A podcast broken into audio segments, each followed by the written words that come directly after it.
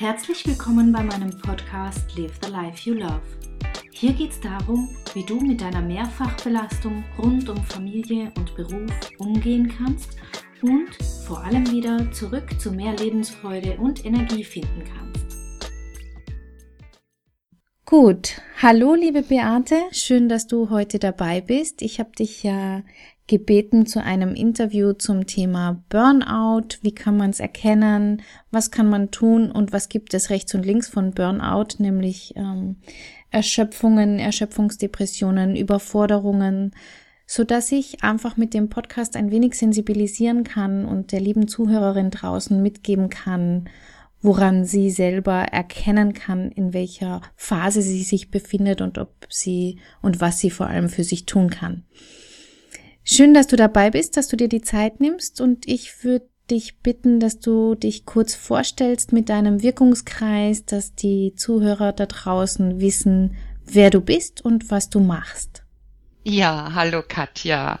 Schönen guten Morgen erstmal und ähm, vielen Dank für diese Einladung. Das Interview ist ehrlich gesagt für mich eine Premiere, aber wir kriegen das sicher gut hin. Auf jeden Fall. ja, ähm, ich heiße Beate Hinz, ähm, ich komme aus Aschaffenburg, bin 48 Jahre, ähm, berufstätig, schon immer berufstätige Mutter gewesen, habe zwei Kinder im Alter von elf Jahren, ein Mädchen und ein Bub, der bald 18 wird. Das heißt, ich habe schon eine lange ähm, Erfahrung hinter mir. Auf der beruflichen Ebene ist es so, dass ich ähm, Psychologie studiert habe und dann aber danach ähm, in die freie Wirtschaft gegangen bin, weit über 20 Jahre lang und ähm, erst jetzt, als die Kinder wahrscheinlich auch schon so ein bisschen mehr Luft gelassen haben, ähm, mein Lieblingsprojekt in Angriff genommen habe, eine eigene Praxis zu führen und zu haben. Das mache ich mit einer anderen Mutter gemeinsam, weil allein könnten wir das jetzt zeitlich wahrscheinlich auch nicht stemmen. Und das ähm, habe ich vor fünf Jahren begonnen. Das ist eine psychotherapeutische Praxis, auch in Aschaffenburg.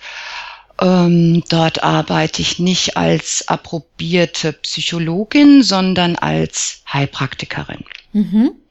Und die Praxis hat einen Namen? ja, ja, stimmt. Habe ich ganz vergessen. Ähm, einen ziemlich außergewöhnlichen Namen. Einen ähm, sehr schönen in, Namen. Der ist in der Küche beim Kuchenessen entstanden, weil meine Kollegin und ich, wir haben so ein Ritual, dass wir uns einmal die Woche zum Genuss treffen. Und haben wir gesagt, wir wollen nicht so dieses klinische, dieses, ach, ich bin krank. Und dann kam uns der Name Mutigmacher. Mhm. Es wird Mut-Ich-Macher geschrieben. Und ich denke, da drin steckt auch eine gewisse Message. Richtig. Also ich bin über den Namen auch aufmerksam geworden, beziehungsweise weil wir Anfang des Jahres mal über das Thema Burnout gesprochen haben und uns unterhalten haben. Und ich finde den Namen genial. Der ist, wie ich finde, Danke. genau richtig. Ja, schön. Ich möchte ja, wie gesagt, über das Thema Burnout sprechen. Und ähm, wieso habe ich dich ausgewählt? Einfach deshalb, weil ich aufgrund unserer Vorgespräche das Gefühl habe, dass du eine tolle Sprache hast zu dem Thema, sprich, dass man es gut verstehen kann, was, wie ich finde, eines der Hauptprobleme ist, dass man das ganze Fachwissen ähm, oft schwer mhm. aufnehmen kann, weil man die Begriffe schon gar nicht versteht und du hast eine gesunde und natürliche Art darüber zu sprechen. Deshalb war es mir wichtig, dich heute dazu einzuladen. Danke. Damit du darüber sprechen kannst. Ja, Du hast ja auch mit den Themen Burnout zu tun, hast darüber gelernt, hast wahrscheinlich schon einige Gespräche geführt, Erfahrungen gesammelt. Vielleicht kannst du ähm, uns mit auf den Weg geben, was ist denn überhaupt ein Burnout in deinen Worten und ähm, ist denn wirklich jeder in einem Burnout, der erschöpft ist?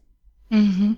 Ja, Katja, das ist ähm, eine sehr wichtige Frage, ähm, weil Burnout ähm, ist, wird durchaus auch so ein Stück weit inflationär benutzt und es ist äh, dadurch, dass ich ja sehr aus der Theorie-Ecke komme, äh, zumindest früher, ähm, ist mir natürlich immer diese Abgrenzung der Krankheitsbegriffe, nenne ich sie jetzt einfach mal, ganz, ganz wichtig. Und ähm, ich glaube, der Mensch da draußen ist sich oft gar nicht bewusst, bin ich betroffen, bin ich nicht betroffen. Mhm.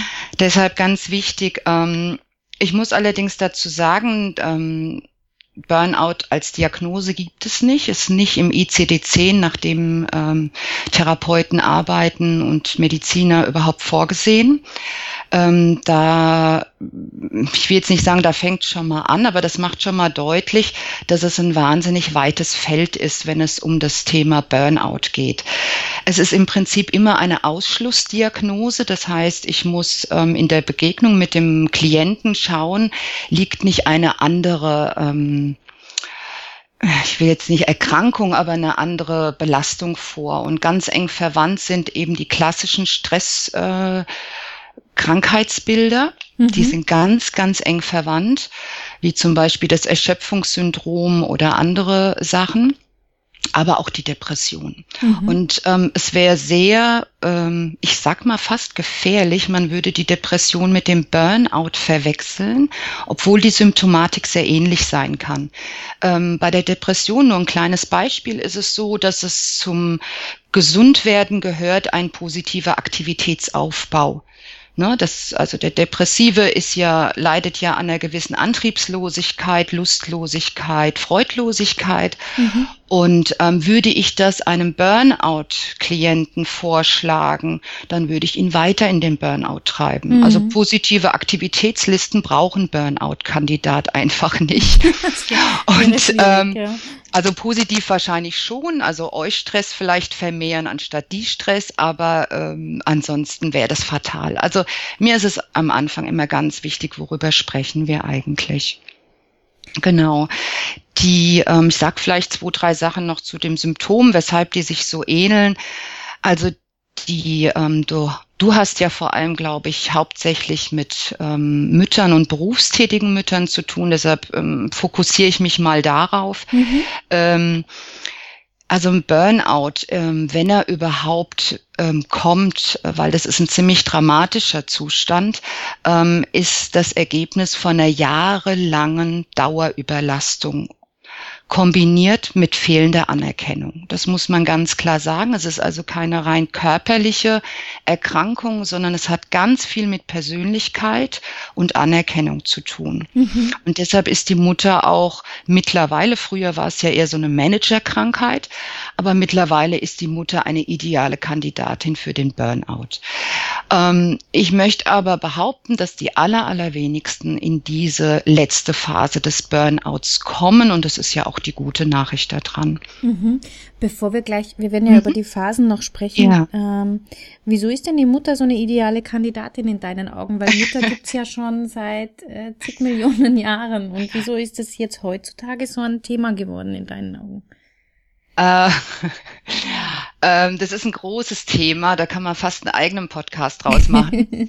ähm, ich will es nur mal kurz anreißen. Ähm, die Mutter heute, ähm, die ist konfrontiert mit extrem hohen Erwartungen an sich selbst. Mhm. Das ist der ideale Burnout-Kandidat. Und ähm, gekoppelt auch mit so einer gewissen rosaroten Brille, was oder wie ein Familienleben oder ein Mutterdasein auszusehen hat. Eine völlig illusorische Vorstellung, muss man tatsächlich sagen. Ähm, das ist so das Haupt, ähm, die Hauptherkunft. Ähm, wenn man dann noch zu einer Persönlichkeit neigt, die alles besonders gut machen möchte, die ähm, sich kaum Fehler erlaubt, die ähm, die Kinder als den Spiegel ihres Gelingens sieht, ähm, das ist einfach zum Scheitern verurteilt. Das kann nicht funktionieren und schon gar nicht in unserer Welt. Ähm, wenn man sich jetzt überlegt, okay, es wäre schön, wenn Burnout nur mit äußerem Stress zu tun hätte, dann müsste ich einfach nur meine To-Do-Listen verändern und dann bin ich wieder gesund. Aber mhm. genauso ist es ja leider nicht. Ähm, Burnout genauso wie Stresserkrankungen passieren immer aus zweierlei ähm, Ursachen von äußeren Stressoren, die Mütter natürlich auch haben aber auch innerliche Stressoren. Mhm. Und das ist mhm. der weit wichtigere Teil. Und ähm, äußere Stressoren bei einer Mutter speziell im Vergleich zu einem Manager, sage ich mal, sind, ähm, dass ihre Arbeit ähm, wenig positives Feedback bekommt, außer einem Lächeln von einem Kleinkind vielleicht mal. Also ähm, sie ist, sie feiert keine Erfolge. Ja. Ähm, ihre Arbeit hat kein Ende. Ähm, dann ist ihre Arbeit gesellschaftlich auch nicht unbedingt in den höchsten Rängen angesiedelt. Mhm. Ähm, ja, sie hat wenig Erwachsenenansprache in den jungen Jahren. Das ist sehr äh, schwierig und gefährlich. Und ähm, ja, das sind alles schon mal so Rahmenbedingungen, ähm, die es einfach in der Rolle der Mutter ähm, sehr, sehr kritisch machen. Ja. Oder zum Beispiel auch, ähm, auch wenn man nicht kann, beim Arbeitgeber könnte man sich auch noch krank melden. Ähm, die Mutter kann sich nicht krank melden. Immer irgendwie Schwierigkeiten, ja. Das wird nicht, schlecht. Also nicht gut und das, genau. Und die, die nicht lernen, da ähm, halt ihre Bedürfnisse überhaupt nur zu entdecken und was sie brauchen, dann wird ähm, kann es ja, in Schleudern geraten. Ja, was ich wirklich auch spannend finde, also du hast jetzt gerade schön genau das aufgezählt, über das ich ja auch immer schreibe, nämlich genau diese, das, das Gesellschaftsbild, was wir heute auch von einer Mutter haben, ist einfach ein idealisiertes und ich, ähm, wir, wir stehen da so auf so einem Sockel und keiner übernimmt so ein Stück weit die Rolle, auch mal zu sagen, dass es, dass es in der Realität auch anders aussieht. Also, dass man als Mutter einfach richtig viel zu tun hat und dass die Erwartungshaltung, die wir da an uns selber haben und diese rosarote Brille, die du erwähnt hast, äh, alles gut machen zu wollen und wie es denn so sein wird als Mutter, mhm. dass uns das, das dann das Genick bricht. Und das ist auch völlig verständlich in meinen Augen, dass es so weit gekommen ist, weil es einfach uns niemand anders gesagt hat oder gezeigt hat. Dadurch, dass ja alle Mütter darauf bedacht sind, ihr, ihr Bild auf Hochglanz zu polieren. Mhm, genau entsteht ja genau dieses, dieses Phänomen. Und wenn ich dann noch arbeite, was eben in der heutigen Zeit viele Mütter tun, mhm. habe ich dann eben on top noch die, die Belastung und den Stress durch einfach faktisch, durch die Arbeit, die da kommt. Und wenn das alles zusammentrifft, dann haben wir, wenn ich dich richtig verstanden habe, schon mal eine gute Voraussetzung. Wunderbar. Um, mhm. um da reinzuschlittern. Ja, prima. Richtig. ich würde gerne noch eine Sache anmerken. Ich ja. selbst bin ja berufstätige Mutter schon immer gewesen, hatte damit in meinem, in dem Mutterideal, von dem du gerade redest, ähm, ganz große Schwierigkeiten. Mhm. Ähm, ich muss aus heutiger Sicht sagen, und da darf ich wirklich berufstätige Mütter ermuntern, ähm, dass sie diese Erfahrung mitnehmen, ähm, dass der Beruf auch ein Ausgleich sein kann und vor Burnout schützen kann. Es ist nämlich nicht so, dass ähm, der Großteil der berufstätigen Mütter die Arbeit als eine zusätzliche Belastung sehen, äh, wenn sie richtig zu Hause dann auch ankommen und nicht versuchen, das gleiche Haushaltspensum und also der idealen Mutter wieder hinterherzurennen, sondern einfach mit sich da so einen Frieden zu machen dann kann der Beruf eigentlich genau puncto Anerkennung, ähm, intellektuelle Forderungen, Gespräche mit Erwachsenen, auch finanziell ein gewisses, ähm, also als Rolle ähm, durchaus positive Wirkung haben. Ja, so schön, dass du das sagst. Vielen Dank, weil das ist genau das. Mm, die Bedürfnisse kommen automatisch, interessanterweise. Das heißt, fast jede Mutter, die bei mir landet, hat auch sich beruflich verändert oder zumindest das, den Wunsch, es zu tun. Mhm. Das heißt, es gibt ganz oft ein ganz natürliches Bedürfnis danach, dass eine berufliche Veränderung oder überhaupt im Beruf zu stehen ein Bedürfnis stillen kann, was es gibt, definitiv. Und das ist ja genau das, was du auch ansprichst, nach Erfolgen, nach Anerkennung, nach Selbstverwirklichung. Genau, Entwicklung, und, ne? Genau, persönliche Weiterentwicklung. Und ja. ähm, ich kann das nur, nur bekräftigen, dass du, liebe Mutter, die da vielleicht draußen auch mit dem Gedanken spielt, wir möchten dich wirklich ermuntern, dem ein Stück weit nachzugehen und das zu nutzen als etwas, was dir wahnsinnig viel Kraft auch zurückgeben kann und wieder ähm, dich in Balance bringen kann tatsächlich. Also danke, dass du das nochmal extra ja. angesprochen hast. Ja, genau. Gut, jetzt geht's aber auch ein Stück weit darum, dass ja Burnout und vor allem Burnout im Zusammenhang mit Erschöpfungsdepression ja immer in einen Topf geworfen wird und alle, die sagen, jetzt überspitze ich es mal ganz bewusst, ich bin im Stress, ich habe viel zu tun, mir droht der Burnout, das ist quasi so der, der direkte äh, mhm. Schluss aus dem Ganzen. Mhm. Und ich habe dich ja auch eingeladen, um da ein Stück weit die Fäden zu entwirren und die Dramatik aus dem Thema zu nehmen und zu sagen, lass uns doch mal anschauen, welche Phasen gibt's denn überhaupt und, und welche Stufen, bevor ich im, du sagst ja, es betrifft relativ wenige im Vergleich, bevor ich dann wirklich in der finalen Stufe des Burnouts angekommen bin. Also welche Phasen gibt es denn da, dass meine Zuhörerin da ein Stück weit trennen kann, wo sie denn sich gerade befindet oder eben auch nicht befindet? Ja, ähm, genau. Ich denke, es gibt wahrscheinlich verschiedene Modelle. Ich nehme mal eins ähm, mit fünf Phasen. Das fand ich eigentlich sehr ähm, alltagsnah und das kann man gut nachvollziehen.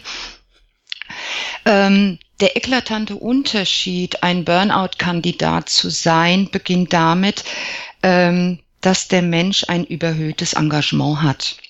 Also ein, ich sag mal, jemand, der ähm, wenig ähm, Ideale oder Engagiertheit hat, ähm, der kann nicht in einen Burnout kommen. Das ist unmöglich. Also ein relaxter Typ, der sagt, das ist mir alles nicht so wichtig, der kriegt's einfach nicht hin. Und ähm, da gehören dann so Sachen dazu wie so ein innerer Zwang, sich beweisen zu müssen, indem man sich zum Beispiel vergleicht. Haben wir gerade drüber schon gesprochen. Viel zu hohe Ideale dann dazu kommt ähm, realitätsfremde Erwartungen und so ähm, erste Tendenzen, das Gefühl, gescheitert zu sein. Das ist, glaube ich, das allerwichtigste Stadium, ähm, was man beobachten darf, ähm, wenn diese Gedanken aufkommen, dann ist man ein geeigneter Kandidat. Mhm. Ist es, ist das dann mh, hm, dieses Gefühl gescheitert zu sein? Da bin ich jetzt gerade hängen geblieben. Das ja. ist sicher was, was wir Mütter auch als erste, wenn man so sagen will, Warnlampe ja. haben. Wo, wo kann ich denn da schon ansetzen? Hast du da denn schon einen Tipp für diese ersten Warnsignale, die da kommen? Ähm, also ich bin ein großer Freund. Ähm, also die Gefahr ist einfach, man glaubt, man müsste am Anfang wahnsinnig viel tun. Ähm, es gibt ein ganz, ganz mächtiges Mittel und das heißt Achtsamkeit. Und da rede ich jetzt gar nicht von der meditativen Haltung. Und ich meine, wir rennen mittlerweile alle irgendwo ins Yoga-Studio, aber eigentlich gelingt uns im Alltag überhaupt keine Achtsamkeit. Und damit ähm, kann nichts angestoßen werden. Ich muss also in eine, eine Fähigkeit lernen, ähm, mich selbst im Alltag wertfrei zu beobachten. Mhm. Ohne diese Fähigkeit wird es mir nicht gelingen. Und wenn ich jetzt hier fünf Phasen beschreibe, ähm, ich kann sie ja an mir gar nicht entdecken. Ähm, und zwar, die Betonung liegt auch tatsächlich auf wertfrei. Ähm, einfach mal zu schauen, wie geht's mir gerade, sich das mal so alle halbe Stunde die Frage zu stellen. Hey, wie, wie geht's denn dir gerade? Geht's dir gut? Und dann bekommt man über die Wochen und Monate ein Gefühl wieder für sich selbst. Mhm. Das ist, also Achtsamkeit ist der erste, erste wichtige Schritt. Mhm. Schön. Ich ist auch sicher was, was man gut jetzt in Anführungszeichen nebenbei üben kann, wie du sagst, dass man einfach mal immer wieder innehält und sich fragt, okay, wie geht's jetzt, was läuft gerade, hm, hat sich was verändert, was fühle ich überhaupt oder welches Bedürfnis habe ich genau. gerade? Mhm. Ganz einfach. Schön. Also ich hatte auch mal eine Mutter und ähm, es geht auch oft über schriftliches Arbeiten sehr gut, weil man sich dann nicht so austrickst. Und es beginnt dann mit so einem einfachen Beobachtungsbogen von Situationen, ähm, sich überhaupt mal bewusst zu we werden, welche Auslöser habe ich denn überhaupt so in meinem Alltag, worauf ähm, werde ich denn angekiekst, also was sind denn so meine persönlichen Auslöser. Mhm. Und ähm, jetzt kamen so die Ferien und ich fand das so bezeichnend und dann hat sie mir geschrieben, ja, sie kann das jetzt doch nicht machen, weil sie hat keine Zeit wegen den Ferien. ich fand, äh, du weißt, was ich jetzt meine. Ne? Ja. Ähm, äh, man denkt, wow, ich muss mich da jetzt zwei Stunden hinsetzen und irgendein Riesending machen. Nein, es geht ja nur darum, meine Wahrnehmung zu verändern. Ja. Und ja, aber da sieht man, wie sehr die Verhaltensmuster einem ja. dann im Weg stehen und genau. Äh, manchmal einen Tritt braucht, um da dran zu bleiben. genau. Ja, okay. Ja gut, gut das heißt, das ist die erste Phase und die zweite? Genau, also wenn ich mir, wenn ich keine Wahrnehmung für mich bekomme, dann ähm, rutsche ich irgendwann in dieses reduzierte Engagement. Also das ist auch, ähm, das passiert dann, also nach Jahren muss man sagen, vielleicht zwei, drei ist hoch individuell. Ne? Also wir, das ist jetzt wirklich ein Schema, ähm, was nicht auf jeden zutreffen muss. Die Phasen können auch rückläufig sein und übersprungen werden. Aber in der Regel beginnt dann so eine ähm, ja, so eine Reduzierung der Aktivitäten, des Engagements, der Euphorie. Da kommt dann Frustration, Enttäuschung, auch ich habe mir das alles ganz anders vorgestellt. Es entstehen erste Konflikte mit dem Partner vor allem. Also vieles sind dann ähm, eigentlich Ersatzkonflikte für etwas ganz anderes. Ähm, dann ähm, verändern sich die emotionalen Umgangsformen in der Familie auch teilweise dadurch. Und es kommt, wie gesagt, zum Leistungsabfall. Das hm, beobachtet man natürlich vor allem gut in der Berufswelt. Ähm, ja, aber dass man zum Beispiel früher einmal die Woche die Fenster geputzt hat, jetzt sagt man, ach komm, ich habe jetzt keine Lust. Und also das sind so die ersten Anzeichen. Mhm. Dieses ähm, aufschieben, beziehungsweise einfach sich schon zu müde zu fühlen? Ist es das? Also das ist das vielleicht ist schon zu früh, aber ich glaube, das, das Wichtige ist der Frust und die Enttäuschung. Mhm. Das ist so genau dieses, also Mensch, Mutter zu sein und, und zu arbeiten, das habe ich mir wirklich anders vorgestellt. Ja. Äh, ich dachte, das sei so und so und so und jetzt habe ich da den Ärger mit meinem Mann und Und der ähm, ist auch nicht so freundlich, wie ich dachte mhm, und mhm. irgendwie mhm. bin ich hier, ähm, da kommen dann immer so Sachen, ich bin hier für jeden der Depp, sage ich mal. Ja, ja, ja. Ähm, ähm, in der Pubertät ähm, darf man sich dann noch mal richtig schön aufstellen, weil ich sage mal, so ein Kleinkind hat ja natürlich schon durch Geruch und Fühlen natürlich ganz viel zurückzugeben. Ja das ähm, wird später anstrengender. Mhm. Und ähm, spätestens bis dahin sollen wir als Mütter gelernt haben, selbstbewusst vor ihnen zu stehen und die eigenen Bedürfnisse zu kennen. Ich glaube, da, glaub, können wir, da können wir eine eigene Folge machen zu Pubertät absolut. und wie man sich da aufstellen kann. Da werde ich dich ja. gern nochmal einladen, Beate. Ja. Wobei ich wirklich Teenager ähm, toll finde und ähm, überhaupt nicht nachvollziehen kann, was daran so schwierig sein soll, obwohl ich hier die gleichen Probleme habe. Also, ja, ja ich finde, die haben eine wunderbare Lebensphase und ich, ich finde es einfach eine tolle Zeit. Ja, aber das ist wieder die, die Perspektive, mit der man draufschaut und ob man ja. ob man es auch schön finden kann, weil es eben was ähm, eine eigene Phase ist, die ja für was steht, oder ob man es nur als aus der Opfersicht sieht. Ich glaube, das ist ja schon ein Riesenunterschied. Genau, mhm. genau. Okay, das heißt, der Leistungsabfall findet schon statt. Ich habe ich hab vermehrt irgendwelche Konflikte in der Familie. Der Ton wird ein bisschen rauer wahrscheinlich oder unfreundlicher. Was mache ich denn dann? Also wenn ich merke, ich hänge da in diesem Frustding drin, was mache ich denn dann mit mir? Also ähm, wie gesagt, auch erstmal da war, also sich zugestehen, dass man frustriert und enttäuscht ist. Ähm, das hört sich jetzt wahnsinnig leicht an, aber ich glaube, da sind wir an dem Punkt, wo 99 Prozent scheitern ähm, jemand, der von einem hohen Ideal runterkommen muss, abweichen muss, Zugeständnisse machen muss, ähm, dem beizukommen mit, äh, mit einer ähm, Einsicht, ähm, das ist der größte, größte Schritt. Mhm. Ja, das heißt, ich darf quasi diese, diese Gefühle einfach mal annehmen, die da so genau. sind. Das meinst wahrnehmen und annehmen, genau, und mhm. sie einfach mal stehen lassen, mhm. ohne sie gleich wieder zu rechtfertigen. Das ist ja weil und du bist schuld und ich kann's nicht. Und es gibt ja da verschiedene Persönlichkeitsreaktionen, also je nachdem, zu welchem Modus man da so neigt. Mhm. Ähm, viele geben natürlich den anderen die Schuld. Ähm, dann kommt halt so, was weiß ich, auch die Schwiegermutter oder der Ehemann. Also mhm. eigentlich macht jeder dann alles falsch. Ähm, also sich selbst dann mal so ähm, wohlwollend und liebevoll zu betrachten, ähm, das gelingt doch den allerwenigsten. Hm, das stimmt. Ja. Und ich sage ausdrücklich wohlwollend, weil es hat nichts mit Selbstkritik zu tun. No, gar nichts. Also ja. man ist nicht gescheitert. Man hat, ist eigentlich sehr schlau und ähm, na, äh, beginnt umzulernen und umzudenken, dass dieser Weg, den man gerade geht, nicht zielführend ist. Hm. Ich sage immer gern, äh, sie sollen mal in die Rolle ihrer besten Freundin schlüpfen. Genau. Und sich dann mal zuschauen und sich dann ein Feedback geben als beste ja. Freundin. Das ja. hilft immer ganz gut, um da ein Stück weit Pfeffer rauszunehmen und Feuer rauszunehmen, ja. Absolut. Mhm. Also ich finde an dieser Stelle ähm, bin ich überzeugt, dass es ohne eine externe Person ähm, schwer wird. Mhm. Muss ich ganz ehrlich sagen. Weder die Freundin noch der Partner mhm. sind geeignete ähm, Gesprächspartner um dieses Thema an dieser Stelle zu lösen. Das glaube ich ähm, auch, ja. Weil die bringen ihre eigenen Projektionen und eigenen Ideale mit rein. Und ich glaube auch die, die, ähm, die, die Hemmschwelle da zu sagen, ich bin gar nicht so toll, wie du dachtest, ähm, die würde die ist nicht jeder bereit zuzugeben. Und ähm, das ist doch von einer externen Person ähm, eine ganz andere Nummer. Richtig. Ja gut, das erlebst du und ich in unserer Arbeit. Ja.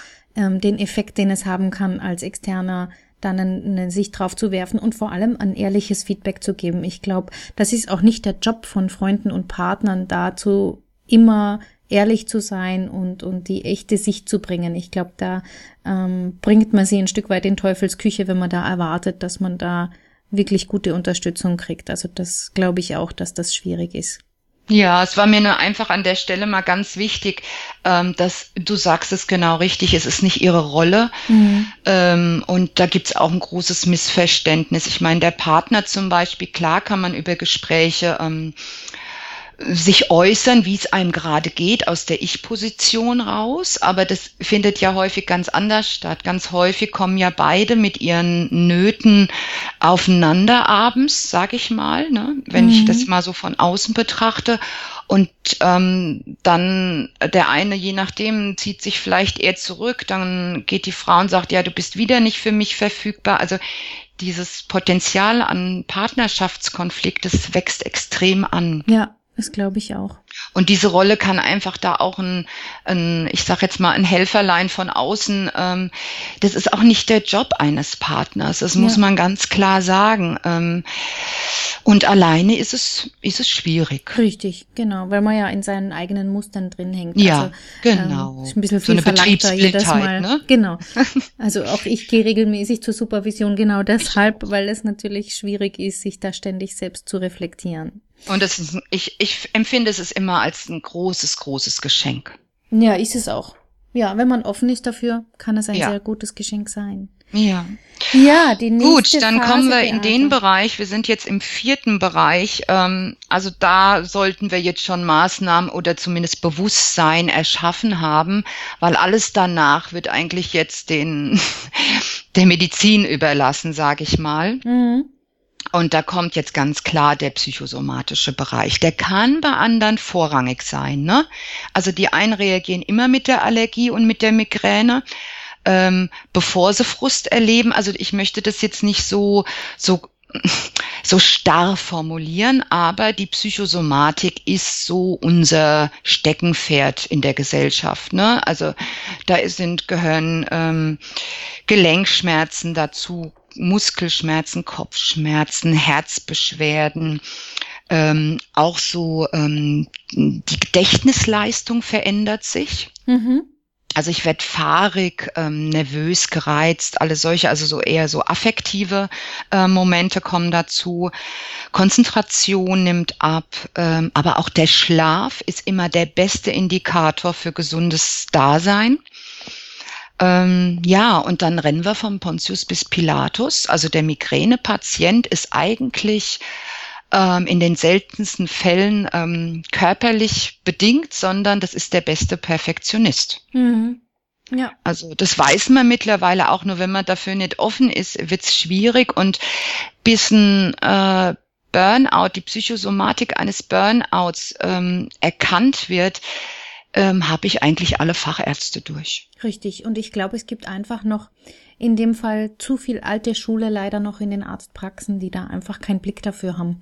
Und das gar nicht irgendwie böswillig oder weil sie nicht gut arbeiten mhm. würden, sondern einfach, weil es nicht im Bewusstsein ist bei ihnen, dass, dass bestimmte Symptomatiken auch dafür sprechen könnten und mhm. vielleicht wenig Sensibilität haben für das Thema, ja. Ja, also ich bin jetzt wirklich kein esoterischer Typ. Also ich lasse immer jedem Tierchen sein Pläsierchen.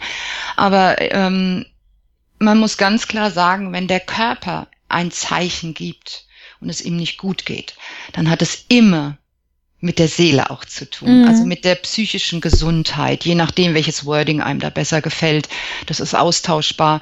Ähm, es gibt keine Schulterschmerzen, die ein glücklicher Mensch hat keine Schulterschmerzen, behaupte ich mal, außer er ist gegen die Wand gefahren. Ja, ja dann hat ja. er Schulterschmerzen. Aber oder dies und das oder auch so chronische Sachen. Ich möchte fast dahin gehen, dass ähm, allergische Reaktionen, die ganze Bandscheibengeschichte, äh, außer es ist wirklich ein Haltungsthema, ähm, die kommt zum ganz großen Bereich äh, daher. Ja, und es gibt ja auch wunderschöne ähm, Beschreibungen, also wenn ich da gerade an, ich arbeite da wirklich gern auch mit Rüdiger Dahlke oder Tepperwein, ja. die wirklich ähm, viele Ideen liefern.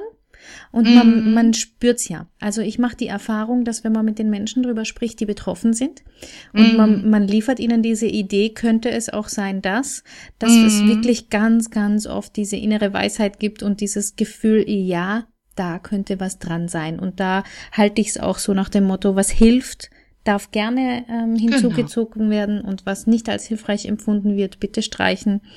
Aber ja, das heißt, du würdest sagen, ab dieser Phase unbedingt im ja. Außenhilfe und Unterstützung suchen. Wo, wo gehe ich denn da am besten hin? Was ist denn so deine Idee? Wie meinst du, äh, wenn, wenn ich, jetzt, psychosomatische ich Anzeichen ja, äh, bemerke? Genau. Ja. Ich glaube, das ist äh, gar keine schwierige Frage. Ähm, also der Hausarzt sollte es beim dritten Mal dann nicht mehr sein, sage ich mal. nichts gegen Hausärzte, aber wenn ich immer wieder mit neuer Psychosomatik ähm, komme, dann sollte bei mir irgendwo was klingeln und mich mir überlegen, hm, könnte das auch noch mit etwas ganz anderem zu tun haben.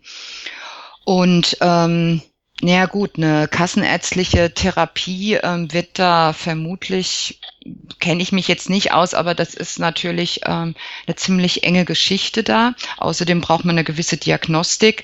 Weiß ich nicht, ob das jeder so möchte. Mhm. Aber ich will jetzt einfach mal ganz platt sagen, Menschen wie du und ich. Ja. Das, ähm, ja. Ja, es tut immer gut, das aus anderen Mündern auch zu hören.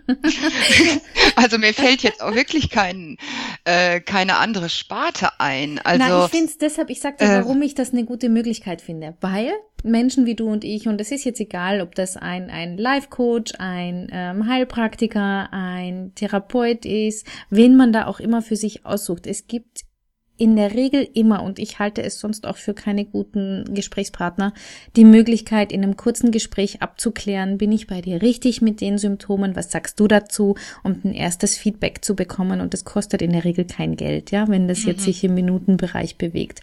Und genau. da wirklich den Mut zu haben, mal in den Austausch zu gehen und zu schauen. Es gibt ja eben verschiedene Fachkräfte dafür und sich da mal auszuprobieren und einfach mal einen anzusprechen und zu sagen, was sagt denn der dazu? Und dann wird man in der Regel, wenn es gute ähm, Experten sind, auch an die richtigen Stellen verwiesen. Also das ähm, ist mir schon auch immer ganz wichtig zu sagen, wenn es Krankheitsbilder gibt, dann verweist man eben auf die entsprechenden Stellen und hat Ansprechpartner und kann demjenigen auch so helfen. Absolut. Ja. Also ab einem gewissen, also wir kommen jetzt in die Phase, wo ich dem Klienten ganz klar sagen muss, dass ähm, die Mittel, mit denen wir arbeiten, ähm, vermutlich nicht mehr ganz ausreichen. Ne? Ja. Also da ist schon ganzheitlicher, also da hat das schon so, so lange Lebensbereiche ergriffen. Ähm, ich sag auch einfach mal, da ist Zeit auch ein bisschen Geld, muss man ehrlich gesagt auch zugeben. Ja. Ähm, natürlich muss ich ihm dann auch eine gute Adresse auch in der kassenärztlichen Unterstützung oder eine Kombination, eine Ergänzung. Also ich glaube, da gibt's ganz viele kreative Ideen. Aber ich denke auch, wir finden da immer eine ganz gute Lösung, ja. Mhm. Mhm. Ja. Ja, und dann kommen wir jetzt in die letzte Phase, muss man sagen. Ähm, wie gesagt, die allerwenigsten haben wirklich einen Burnout. Das ist nämlich ein Zusammenbruch, ein körperlicher Zusammenbruch. Ähm, da geht gar nichts mehr. Nichts mehr. Also, das ist dann der Klassiker. Ich lieg im Bett und ich komme einfach nicht raus. Geht nichts mehr. Ja. Also absolut. Ähm, das ist der Burnout. Ähm, und da ist jetzt die Gefahr, und das muss man immer wieder sagen, spätestens bei den emotionalen Reaktionen, das war die Phase drei, muss ich die Depression mit daneben legen. Muss ich gucken, kann dieser Mensch, weil ich kann ja auch durch schwierige Lebensumstände einfach in eine depressive Reaktion rutschen. Ne? Das ist nichts Schlimmes, das ist ganz normal. Ich behaupte, fast jeder von uns kennt das. Ja. Weil wenn ich mir die Diagnostik anschaue, dass 14 äh, Tage drei Symptome vorliegen müssen, dann hatte jeder Bürger, glaube ich, schon mal eine Depression. ja, das glaube ich ähm, auch. Ne? Also heute wird ja, glaube ich, auch nach einem halben Jahr schon Trauer diagnostiziert, dass es pathologisch ist. Also da frage ich mich, wo soll das hinführen? Mhm. Also ähm, wenn ich nur noch ein halbes Jahr trauern darf und ich nur zwei Wochen mir erlauben darf, auf der Couch abzuhängen, wow, dann haben die Kassen viel zu tun. Aber Richtig. gut, ist nicht unser Thema. Ich sehe es nicht so dramatisch, Katja. Ich bin ein Mutigmacher und ich sage immer, ähm, solange ich nach ich sage mal zwei Wochen merke, uh, Mädel, hier stimmt was nicht bei dir und achtsam werde, ähm, dann komme ich gar nicht in diese Phasen danach. Ja. Ne? Und ich finde es auch völlig in Ordnung, dass man mit einem Kleinkind irgendwann mal heult und weint und verzweifelt ist, weil es einfach nicht schlafen will, weil ähm, die Figur ähm, ruiniert ist oder weil man gefrustet ist, einsam vielleicht auch mit dem Baby. Das ist total normal. Und wenn das jetzt nicht ein halbes Jahr andauert, ne, dann einfach auch erstmal sagen, okay, für den Moment ist es so und ich stelle andere Sachen bewusst daneben. Genau, und man kann ja wirklich auch, wenn man merkt, es ist so ein Moment, wo einem die Kräfte ausgehen, kann man ja wirklich auch gut selber gegenarbeiten. Also was du schon angedeutet hast, diese allein, ich denke, die Erlaubnis, dass man als Mutter auch mal müde und erschöpft sein darf. Ja. Punkt. Dass man ja. auch mal wütend und traurig sein darf und dass es Tage gibt. Ich sage immer, ich hätte Absolut. meine meine zwei Sprüche waren immer, ich würde sie am liebsten an die Wand nageln, ja, da so aufhängen mhm. und parken oder verkaufen. genau. Ich sage auch immer, ich liebe euch über alles, aber im Moment geht's mir total auf die Nerven. Genau. Und dass das aber auch okay ist und dass es, schau, dir ging's so, mir ging's so, es gibt einfach diese Tage und äh, ja. dass das normal ist. Das kann ich bestätigen, ja. Ich also möchte, wir sind hier nicht die, äh, nur weil wir mehr Theorie und Methoden gelernt haben, wir müssen uns genauso erinnern an diese Wege. Ja. Ich habe auch so meine kleinen Erinnerungsmarker hier. Okay, solltest mal wieder und das, ich glaube, die, der Erfolg liegt daran, ähm, das zu tun dann auch, ne? Ja, ja. Ja. Ich würde dich gern festnageln auf, ja. äh, machen wir es einfach für die Zuhörerin, drei Tipps, was so die liebende, arbeitende Mami da draußen für sich Gutes tun kann, um das Risiko zu minimieren, in eine, in eine Erschöpfung zu rauschen. Mhm. Wow, drei, das gut. Dann entscheide ich mich für meine drei Favoriten. Das ist, hatte ich schon erwähnt, die Achtsamkeit mit sich selber mhm. und dem eigenen Leben. Also was passiert hier gerade mit mir? Mhm. Ähm, das zweite ähm, ist sich einfach mal ähm, so eine Eigenreflexion über die eigene Person, die Werte, die Ideale, ne? also wo dann ja. vielleicht am Ende auch so ein falsches Ideal rauskommt. Mhm. Und dann ganz klar die Selbstfürsorge. Mhm. Die Selbstfürsorge steht über der Kinderfürsorge, sage ich gerne, ähm, weil eine bedürftige Mutter ist ein Albtraum. Mhm, für das ganze Also das sage ich jetzt wirklich ja. ein bisschen krass, tut mir leid. Ähm, aber ähm, die Kinder profitieren am aller, allermeisten, ähm, wenn es der Mutter gut geht. Das ist mal schwieriger, mal leichter herzustellen. Ähm, aber im Großen und Ganzen, sag ich mal. Ne? Das heißt jetzt mhm. nicht, ich muss jeden Tag grinsend durch die Küche laufen.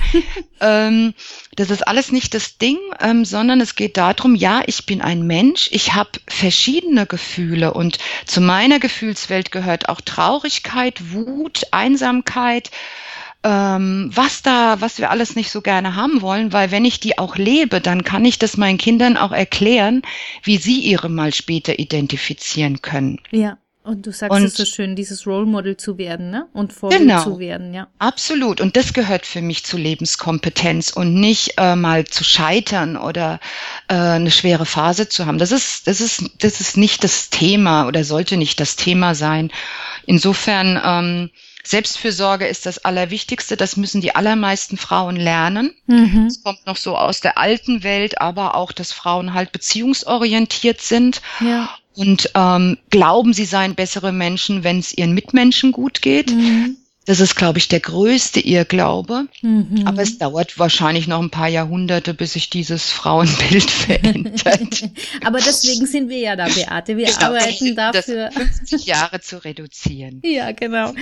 Ich finde es äh, so schön, was du sagst und ich möchte gern was ergänzen, wenn das für dich ja. okay ist. Und zwar, wir hatten ja auch darüber gesprochen, dass es so schwer ist, das zu erkennen, wenn man selber drin steckt. Und wir Mütter haben ganz viele Mütter in unserem Umfeld. Und ich glaube, wenn wir da auch ein wenig hinschauen. Wenn wir schon Fürsorge für die anderen übernehmen wollen, dann in dem Maße, dass wir da vielleicht genauer hinschauen und da mal einen Hinweis geben, du Mensch, ähm, zum einen, mir geht's auch mal so, also zu zeigen, dass man nicht alleine ist mhm. und zum anderen dann auch zu sagen, da gibt es Leute, die können dir helfen und sprich doch mal mit jemand. Also so diese Außensicht da einzunehmen, nur im Sinne von anschubsen, dass da was ist, was, was man für sich tun kann. Ja, ja, ja. absolut richtig. Ja. Liebe Beate, das war ein wirklich sehr, sehr geniales Interview. Ich glaube, da sind ganz, ganz viele Tipps drin und auch, ähm, ich sag jetzt in der normalen Sprache, Dinge dabei, wo man sich wiederfinden kann, wo man sich, da gibt's jetzt sicher einige, die da nickend zuhören und sagen, ja, genau, genau, das bin ich. und die aber dann auch was für sich tun können. Also vielen, vielen Dank. Sehr gerne. Es hat mir auch sehr Spaß gemacht. Aber sag, bevor wir verabschieden, hm. möchte ich noch fragen, wo kann man dich denn finden? Denn wenn jetzt jemand da sagt, boah, das, was die Beate da sagt, ist genau meins und ich möchte mich mit ihr unbedingt austauschen, wo findet man dich denn? Wie kann man denn Kontakt aufnehmen zu dir? Ja, ähm, das ist die www.mutigmacher.de. Das ist unsere Homepage. Ähm, da befinden sich unsere gesamten Angebote. Ähm, ansonsten natürlich, wie du auch, über E-Mail. Ich führe auch einen Blog, ähm, wo ich teilweise auch mal auf die Mutterthemen eingegangen bin. Und ja, das ist so der ganz einfache Weg. Schön. Prima. Ja. Ich hoffe, dass sich einige dahin durchklicken. Der Blog ist auf jeden Fall sehr empfehlenswert.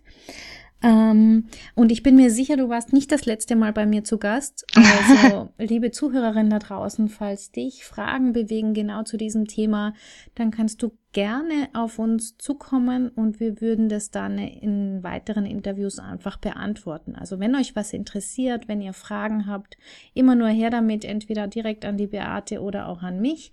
Ja. Und wir werden schauen, dass wir euch das so gut wir es können beantworten können und euch unterstützen können auf eurem Wege.